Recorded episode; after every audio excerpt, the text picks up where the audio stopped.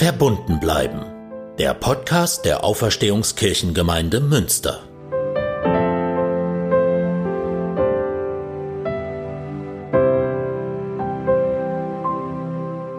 In dieser Folge von Verbunden bleiben möchte ich vorweg sagen, dass es mir bei der folgenden Geschichte nicht darum geht, stereotyp über Freikirchen zu sprechen. Mir ist bewusst, dass der Protagonist, den ich gleich skizziere, überhaupt nicht repräsentativ für irgendeine Gruppe steht. Ich bin froh, dass in meiner Generation viele Menschen für Kirchen arbeiten, egal ob in der Landeskirche oder in der Freikirche, die nicht mehr in alten Schranken denken, sondern mit der Grundhaltung an innerchristliche Ökumene gehen, dass man voneinander lernen oder sich zumindest in seiner Unterschiedlichkeit akzeptieren kann. Für alle, die mit diesem Unterschied Landeskirche und Freikirche so gar nichts anfangen können, kann ich nur sagen, dass eine ganz lange Zeit, viele Generationen davon geprägt waren, dass man entweder sich freikirchlich orientiert oder landeskirchlich und dass man dann eigentlich nichts mehr miteinander zu tun hatte, weil man sich theologisch dann unterstellt hat, dass man nicht miteinander kann oder dass die Formen, die man gut findet, äh, nicht integrierbar sind und so weiter und so fort. Das ist eigentlich äh, in großen Teilen überwunden, so wie ich das wahrnehme, und das finde ich auch richtig gut, weil es auf beiden Seiten Landeskirche und Freikirche Dinge gibt, die sehr positiv sind und die man als Stärken anerkennen kann gegenseitig. Zum Beispiel hier in Münster läuft die Zusammenarbeit auch super in der ACK, der Arbeitsgemeinschaft christlicher Kirchen. Und trotzdem möchte ich heute eine Begebenheit schildern, die vor Augen führt, was auch schiefgehen kann, wenn man mit Glaubensbrüdern oder auch mit Glaubensschwestern zusammenkommt, die meinen, sie hätten mit Gott gefrühstückt und mit Jesus Lunch gehabt und könnten genau deswegen schwarz auf weiß urteilen, was richtig ist oder wer nicht dazugehört und was Gott eigentlich will und wen man verurteilen muss und wer zu diffamieren ist.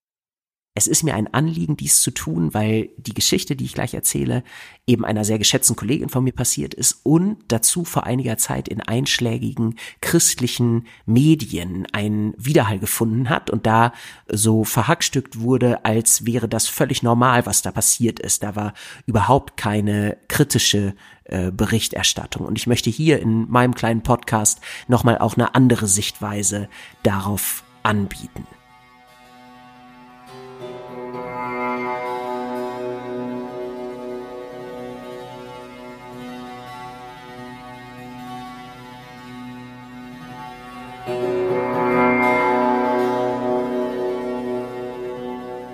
Ich erzähle die Geschichte anonymisiert, weil es hier gar nicht darum geht, konkrete Leute anzuprangern oder gossipmäßig eine Skandalgeschichte aufzuwärmen.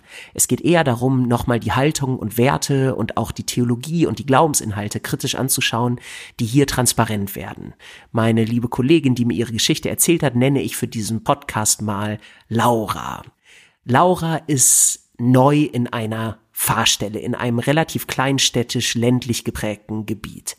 Relativ zu Anfang ihres Dienstes geht sie zu einem Treffen zur Vorbereitung einer ökumenischen Kooperation. Sie ist sozusagen die Neue bei diesem Treffen und in diesem Fall ist diese Sitzung eine ökumenische Zusammenarbeit zwischen der landeskirchlichen Gemeinde, für die Laura arbeitet, und von verschiedenen freikirchlichen Gemeinden. Man will wie jedes Jahr zusammen verschiedene Veranstaltungen planen, Gebete und Gottesdienste. Außer Laura sind zwei Gemeindevertreter einer Freikirche und ein Pastor einer weiteren Freikirche aus dem Ort oder aus der Region anwesend. Wir nennen diesen Pastor mal Jonathan. Es ist gleichzeitig, wie gesagt, das Treffen, wo man eigentlich die neue Pfarrerin im Ort mal kennenlernen kann, auch die neue Kollegin. Im Nachhinein betrachtet ging es aber bei dieser Begegnung von einer Seite von vornherein wohl gar nicht darum, sich freundlich vorzustellen oder Laura kennenzulernen und ihr was zu erzählen über ähm, die gemeinsame Arbeit oder eben einfach darum, die Gottesdienste zu planen, die man gemeinsam vorhat. Der freikirchliche Pfarrer Jonathan, der veranstaltete etwas, das man im Grunde als Inquisition, als moderne Inquisition bezeichnen muss. Er sagte, dass er überprüfen müsse, ob er mit Laura zusammenarbeiten könnte und würde ihr zu diesem Zweck einige Fragen stellen. Er beginnt also dieses Gespräch damit, dass er schon in Zweifel zieht, ob es möglich ist, dass man zusammenarbeitet. Nun gut, das ist eben auch ein möglicher Anfang von so einem ersten Treffen. Laura versucht ähm, erst höflich zu signalisieren, dass er total gerne Fragen stellen könnte, auf die sie dann Auskunft gibt, aber dass sie eigentlich äh, lieber in einen Austausch kommen wollte und auch gerne etwas von Jonathan und den anderen äh, erfahren möchte. Um Austausch ging es dem Fragensteller aber eher weniger, eigentlich gar nicht. Er war ja schon, das merkt man dann im Laufe des Gesprächs, auf der richtigen Seite und er sah sich in der Rolle zu überprüfen, ob seine neue Kollegin im Ort denn auch auf dieser einen richtigen Seite, die relativ schmal ist sozusagen, äh, mit platziert ist. Ja, und dann ging es los. Jonathan fragte Laura, ob sie wiedergeboren sei. Dazu muss man jetzt wissen, dass man an dieser Frage äh, in der Regel einen ganz bestimmten Frömmigkeitsstil erkennen kann. So wie man in der Musik zum Beispiel Reggae am Offbeat erkennt oder Indie-Rock an melancholischen Melodien oder ähm, Techno an schnellen äh, Bass-Beats, erkennt man eine bestimmte Art der christlichen Glaubenspraxis an der Betonung der Bedeutung der Wiedergeburt. Der Begriff kommt aus einer Geschichte im Johannesevangelium, wo Jesus einen Mann namens Nikodemus trifft und ihm einschärft, er müsse wiedergeboren werden. Damit verbinden manche Leute einfach das, was in der Taufe beispielsweise passiert, ähm, oder anderen Christen ist das vielleicht auch gar nicht so bekannt, dieser Begriff der Wiedergeburt. Und andere nehmen den ganz, ganz wichtig aus dieser Geschichte von Jesus und Nikodemus und verbinden damit in der Regel sehr bewusste Bekehrungserlebnisse, und auch die genaue Datierbarkeit eines Zeitpunktes, wo eben das eigene Leben so eine Kehrtwende genommen hat und man Jesus sein Leben im Gebet übergeben hat. All das hört sich jetzt für manche Leute, die damit nicht so vertraut sind, schon wahrscheinlich so ein bisschen äh, fremd an. Ähm, aber das ist für viele und für eine bestimmte Szene so im christlichen Bereich total normal und gehört sehr dazu. Und das will ich an sich auch überhaupt nicht werten oder so, sondern im Gegenteil. Aber ich finde fragwürdig, dass äh, Jonathan ähm, seiner Kollegin hier erstmal äh, oder die also abklopfen will, ob sie das denn auch so für sich sagen kann und um eben rauszufinden, ob er mit ihr arbeiten kann, obwohl ihm ja bewusst sein muss, dass das eine spezielle christliche Kultur ist, die eher zu den Gruppen gehört, wo er arbeitet und er sicher schon ahnen konnte, dass das für Laura und ihre Art der Ausbildung, wahrscheinlich auch für ihre Art der ähm, Sozialisation äh, nicht so eine Rolle spielt. Das ist aber nur meine äh, Spekulation. Jedenfalls stellt er ihr äh, diese Frage. Laura bleibt äh, freundlich, zugewandt und meint, dass sie jetzt nicht so ein eindeutig datierbares Lebenskehrtwende-Erlebnis hat, weil sie gemerkt hat, dass es eigentlich darum geht, sondern äh, in den Glauben reingewachsen ist, aber dabei auch bestimmte Erlebnisse kennt in ihrem Leben, wo sie Gott deutlich gespürt hat. Das ist ehrlich gesagt eine Formulierung, die ich genauso teilen würde. Und ich glaube, das geht auch vielen so, die einfach so sagen würden, nee, so ein, ein ähm, Erlebnis gibt's eigentlich nicht so richtig. Ich bin halt irgendwie in den Glauben reingewachsen. Und dann gibt's bestimmte Momente, die besonders spirituell waren oder besonders intensiv. Aber das so auf eine Sache ähm, zu fixieren, das äh, kann ich nicht. Ich finde, das ist genauso in Ordnung wie alle Leute, die das so äh, genau äh, bezeichnen können. Jonathan jedenfalls konnte das Erlebnis seiner Wiedergeburt klar datieren. Ob ihm jetzt die Antwort äh, seiner landeskirchlichen Kollegin, der Pastorin Laura, die vor ihm saß, ausreichte, das weiß man nicht. Apropos Pastoren. Lauras Geschlecht wurde dann äh, in der Folge zum Thema gemacht. Jonathan fragte allen Ernstes äh, seine Kollegin als nächstes, wie sie denn biblisch vertreten könne, dass sie als Frau das Amt der Pfarrerin ausführt, wo doch Paulus Männer als Gemeindeleiter vorgesehen habe. Was wäre ihr Grund, das anders zu sehen? Hm. Laura sagt im Nachhinein, dass sie an dieser Stelle vielleicht einfach das Gespräch hätte beenden sollen. Das kann ich auch gut verstehen, weil eigentlich würde man ja meinen, über diesen Punkt sind wir in der evangelischen Kirche eigentlich hinweg. Frauen sind, was Ämter angeht, in der evangelischen Mainstream-Kirche, äh, sag ich mal, äh, überall gleichgestellt. Und das hat auch schon lang genug gedauert und ist äh, in manchen Kirchen gar nicht so viele Jahre her. Aber es gibt eben noch einige Freikirchen und natürlich auch die große katholische Kirche, wo Frauen, was Ämter angeht, äh, nicht gleichgestellt sind. Zurück zum Gespräch von Laura und Jonathan. Laura war, wie ich gut verstehen kann, völlig überrumpelt in dem Moment und gleichzeitig als neue Pfarrerin auch nicht daran interessiert, beim ersten ökumenischen Treffen mit ihren Kollegen im Konflikt auseinanderzugehen. Deswegen geht sie auch weiter freundlich, aber schon natürlich auch klar auf diese suggestive und aus meiner Sicht echt unverschämte Frage ein und erzählt Jonathan davon, dass es auch Frauen in der Nachfolge Jesu gab und dass die biblischen Schriften auch nur zu verstehen sind, wenn man anerkennt, dass die in einer patriarchalen Welt entstanden sind, wo der Kontext natürlich auf die Inhalte der Texte eingewirkt hat und dass wir so eine patriarchale Weltordnung zu großen Teilen heute überwunden haben, obwohl wir natürlich weiter an Gleichstellung arbeiten müssen. Jonathan scheint mit dieser Antwort unzufrieden und geht dann noch weiter, jetzt auf weitere Themen, wo er scheinbar vermutet, dass es einen Dissens zwischen ihm und seiner Kollegin gibt, ob Laura an Wunder glaube, daran, dass Jesus über das Wasser gegangen sei und ob sie an die leibhaftige Auferstehung Jesu glaube, ob sie die Geschichte, wenn Jesus als Auferstandener seinen Jüngern erscheint und der zweifelnde Thomas ihm in die Wundmale der Kreuzigung fassen muss, um zu glauben, ob sie diese Geschichte wörtlich verstehe oder nicht. Spätestens hier, eigentlich von Anfang an dieses Gesprächs, äh, war klar, jetzt im Nachhinein betrachtet, Jonathan ist als christlicher Fundamentalist einzuordnen.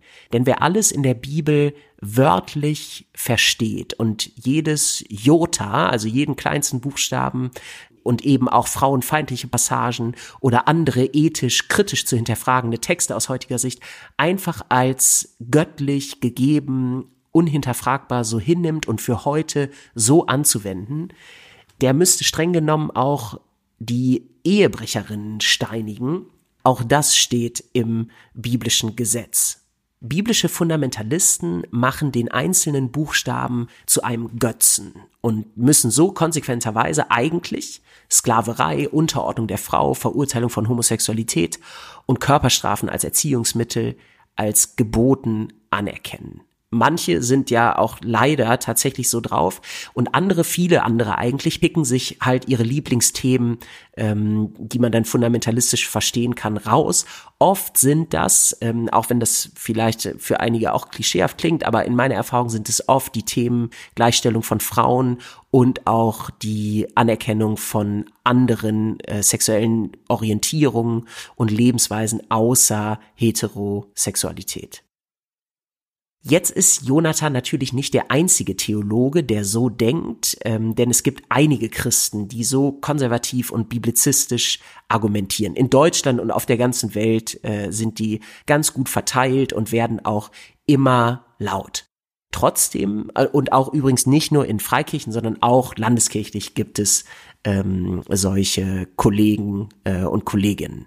Trotzdem wird insbesondere bei den Fragen von Jonathan deutlich, dass er die Art und Weise, wie Theologinnen und Pfarrer wie Laura und ich zum Beispiel selber auch nachdenken und predigen, dass er das nicht anerkennt.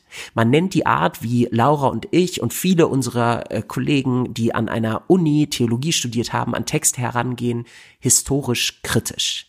Das heißt, man schaut darauf, wann, von wem, an wen, mit welcher Intention, mit welchen versteckten Konflikten im Hintergrund, mit welchen Ideologien belastet und so weiter und so fort ein Text entstanden ist, um dann kritisch darüber nachzudenken, ob, wie und wo nicht eine Anschlussfähigkeit zum heutigen Leben und Glauben besteht das ist schon an sich eine sehr äh, komplexe Aufgabe. Und man muss sich ja immer vorstellen, dass wir über die meisten biblischen Autoren fast gar nichts wissen und dass das eine hochgradig ähm, fein differenzierte historische Rekonstruktion ist, was man historisch kritisch so über die Texte dann mit größtmöglicher Sicherheit aussagen kann. Und die historisch-kritische Art der Herangehensweise an die Bibel, die schließt immer auch die Möglichkeit ein, bestimmte Aussagen der Bibel zu hinterfragen, zu kritisieren oder auch als nur aus dem historischen Kontext heraus zu verstehen, zu kennzeichnen. Und für heute ähm, nicht mehr anwendbar oder so andere Verse und Passagen ähm, und Erzählungen, die kann man natürlich, das liegt ja auf der Hand, äh, kann man zum Beispiel Liebe deinen Nächsten wie dich selbst, die kann man wiederum sehr direkt und leicht in Bezug zu unserer Wirklichkeit setzen, weil die auch vor dem Hintergrund, was wir heute wissen und ähm, wie unsere ethische Reflexion äh, heute funktioniert, da können wir sofort äh, Amen zu sagen. Das gibt es natürlich auch. Leute, die meinen, unmittelbar Gottes Wort umsetzen zu können und jeden Vers, eigentlich jeden Buchstaben wörtlich zu verstehen und nichts zu hinterfragen, wurden eigentlich schon in der biblischen Überlieferung selbstkritisch angeschaut. Zum Beispiel in der schönen Geschichte von der Ehebrecherin im Johannesevangelium. Man weiß, dass diese Erzählung, das muss man jetzt historisch kritisch dazu sagen, erst etwas später dem Evangelium hinzugefügt wurde. Das tut aber der Kraft ihrer Aussage keinen Abbruch.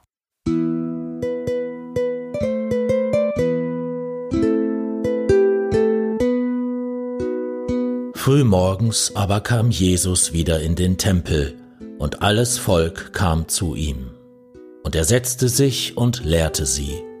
Da brachten die Schriftgelehrten und die Pharisäer eine Frau, beim Ehebruch ergriffen, und stellten sie in die Mitte und sprachen zu ihm, Meister, diese Frau ist auf frischer Tat beim Ehebruch ergriffen worden. Mose hat uns im Gesetz geboten, solche Frauen zu steinigen. Was sagst du? Das sagten sie aber, um ihn zu versuchen, auf dass sie etwas hätten, ihn zu verklagen. Aber Jesus bückte sich nieder und schrieb mit dem Finger auf die Erde. Als sie nun beharrlich so fragten, richtete er sich auf und sprach zu ihnen, Wer unter euch ohne Sünde ist, der werfe den ersten Stein auf sie. Und er bückte sich wieder und schrieb auf die Erde. Als sie das hörten, gingen sie hinaus einer nach dem andern. Die Ältesten zuerst, und Jesus blieb allein mit der Frau, die in der Mitte stand. Da richtete Jesus sich auf und sprach zu ihr, Wo sind Sie, Frau? Hat dich niemand verdammt? Sie aber sprach, Niemand, Herr. Jesus aber sprach, So verdamme ich dich auch nicht. Geh hin und sündige hinfort nicht mehr.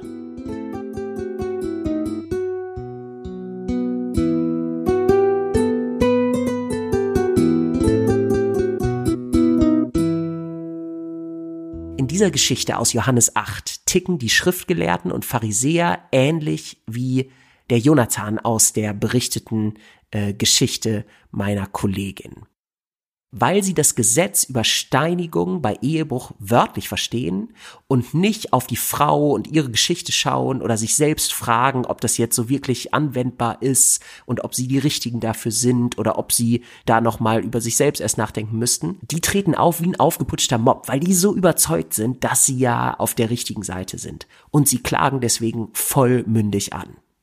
Jesus nimmt ihnen schon durch seine Geste den ersten Wind aus den Segeln. Er malt unbeeindruckt erstmal im Sand herum.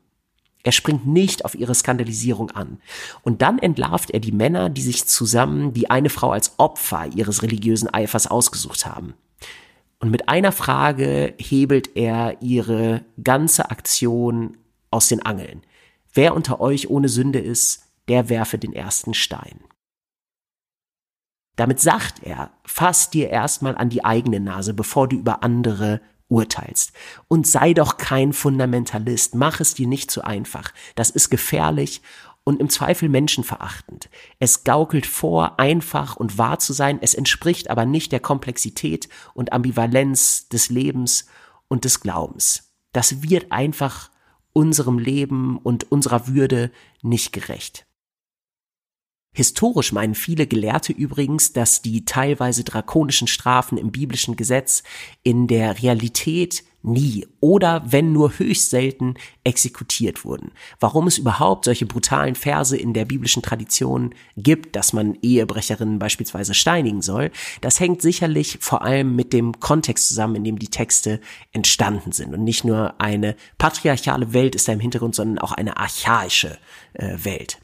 Aber die Geschichte im Evangelium und auch die ganze jüdische Auslegungstradition, die sehr lebendig und kreativ mit den normativen Texten der ähm, Torah umgeht, die machen deutlich, dass eine einfache, buchstäbliche, unkritische und nicht hinterfragende Interpretation äh, dieser Texte schon in der Antike selbst nicht das Mittel der Wahl war.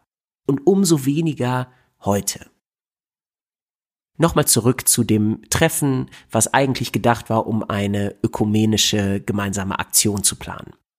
Jonathan meint in dem Gespräch irgendwann, dass er nun keine Fragen mehr hätte.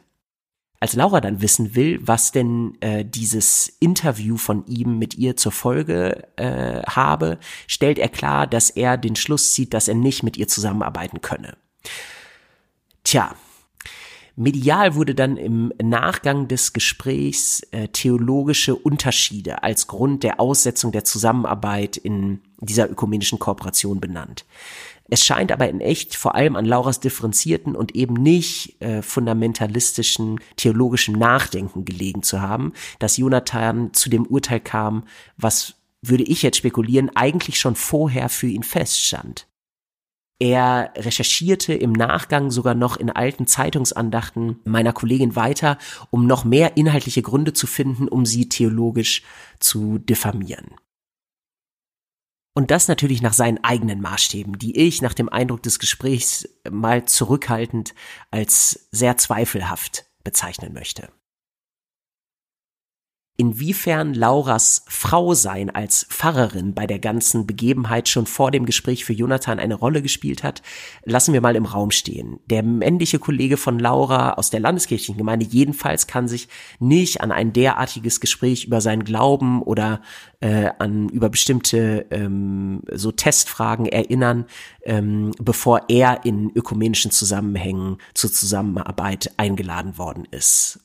Und ganz ehrlich, das will ich auch noch mal in aller Deutlichkeit sagen, wer im Jahr 2020 eine Pastorin, eine sehr gute Theologin fragt in dieser Art äh, erstmal zu legitimieren, warum sie denn ihr Amt, ihren Beruf ausüben könne, ähm, weil das eigene Bibelverständnis da scheinbar äh, dagegen steht, da komme ich einfach äh, nicht drüber, gerade in einem innerevangelischen Kontext die beiden Vertreter der anderen Freikirche, die ja auch in dem Gespräch ähm, eher still mit dabei waren, die sind im Nachhinein wieder auf Laura und ihre Kirchengemeinde zugekommen. Sie wollen weiter mit Laura zusammenarbeiten, trotz theologischer Differenzen. So kann Ökumene gehen, dass man trotz Differenzen sich gegenseitig achtet und anerkennt in den Bezügen, in denen man arbeitet und dass man selber auch immer sich eingesteht, dass die eigene Sichtweise nicht die einzige ist und mit hoher Wahrscheinlichkeit auch nicht die einzig richtige, sondern dass die anderen auch recht haben können. Dass die beiden, die in dem Gespräch dabei waren, nicht eingegriffen haben, dafür haben sie sich dann sogar im Nachhinein noch entschuldigt. Jonathan hat nach seinen Pressestatements nicht mehr den direkten Kontakt gesucht. Ich würde sagen, er wusste ja eh schon alles von Anfang an. Und ein Wort noch zu diesen Pressestatements von Jonathan. Die wurden, ähm, wie schon am Anfang gesagt, so äh, abgedruckt, völlig unkritisch von einem äh, einschlägigen und ja, ich glaube auch relativ viel gelesenen ähm, christlichen Medium in verschiedensten Kreisen, ohne aber ein Wort mit Laura zu sprechen. Und dazu wurde auch noch ein Bild von ihr abgedruckt, auch da ohne sie zu fragen und auch ohne sie nach ihrer Darstellung der Ereignisse zu fragen. Das ist nicht nur inhaltlich mehr als fragwürdig, das ist, glaube ich, auch von journalistischen Standards her ähm, absolut fragwürdig und geht eigentlich gar nicht.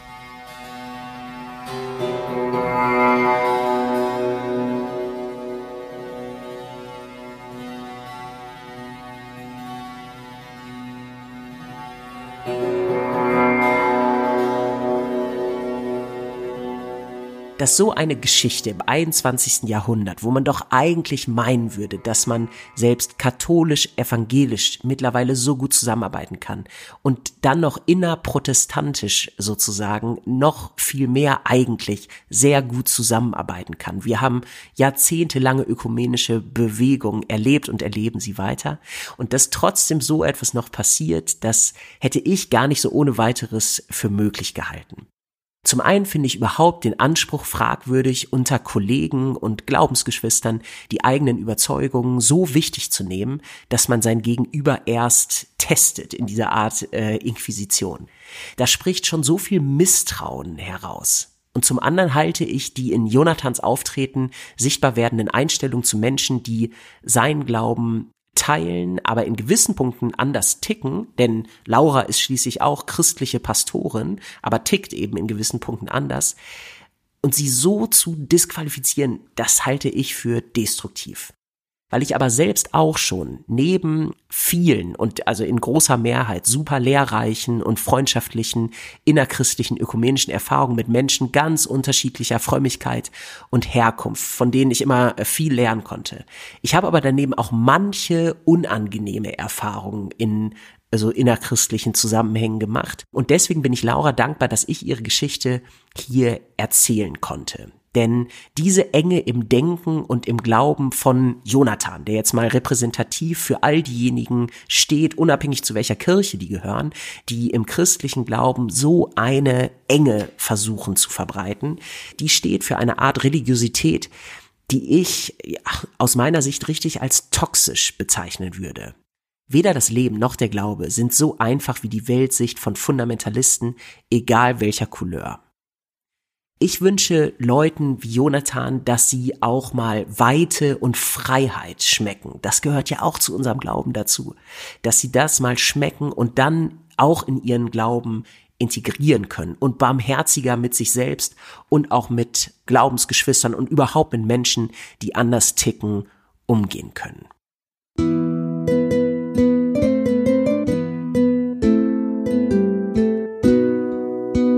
Vielen Dank fürs Zuhören und vielen Dank an Laura, die mir erlaubt hat, ihre Geschichte zu erzählen und mir nochmal geholfen hat, dieses Gespräch ähm, zu rekonstruieren. Verbunden bleiben entsteht im Team mit Brigitte Stumpf-Gieselmann, Klaus Hohmann, Gaudiamus für Musik, Dennis Mohmer als Sprecher und Lukas Pietzner für die Produktion. Bleiben Sie verbunden und bis bald. Ihr Moritz Greper, Pfarrer der Auferstehungskirchengemeinde und für Citykirchenarbeit in Münster.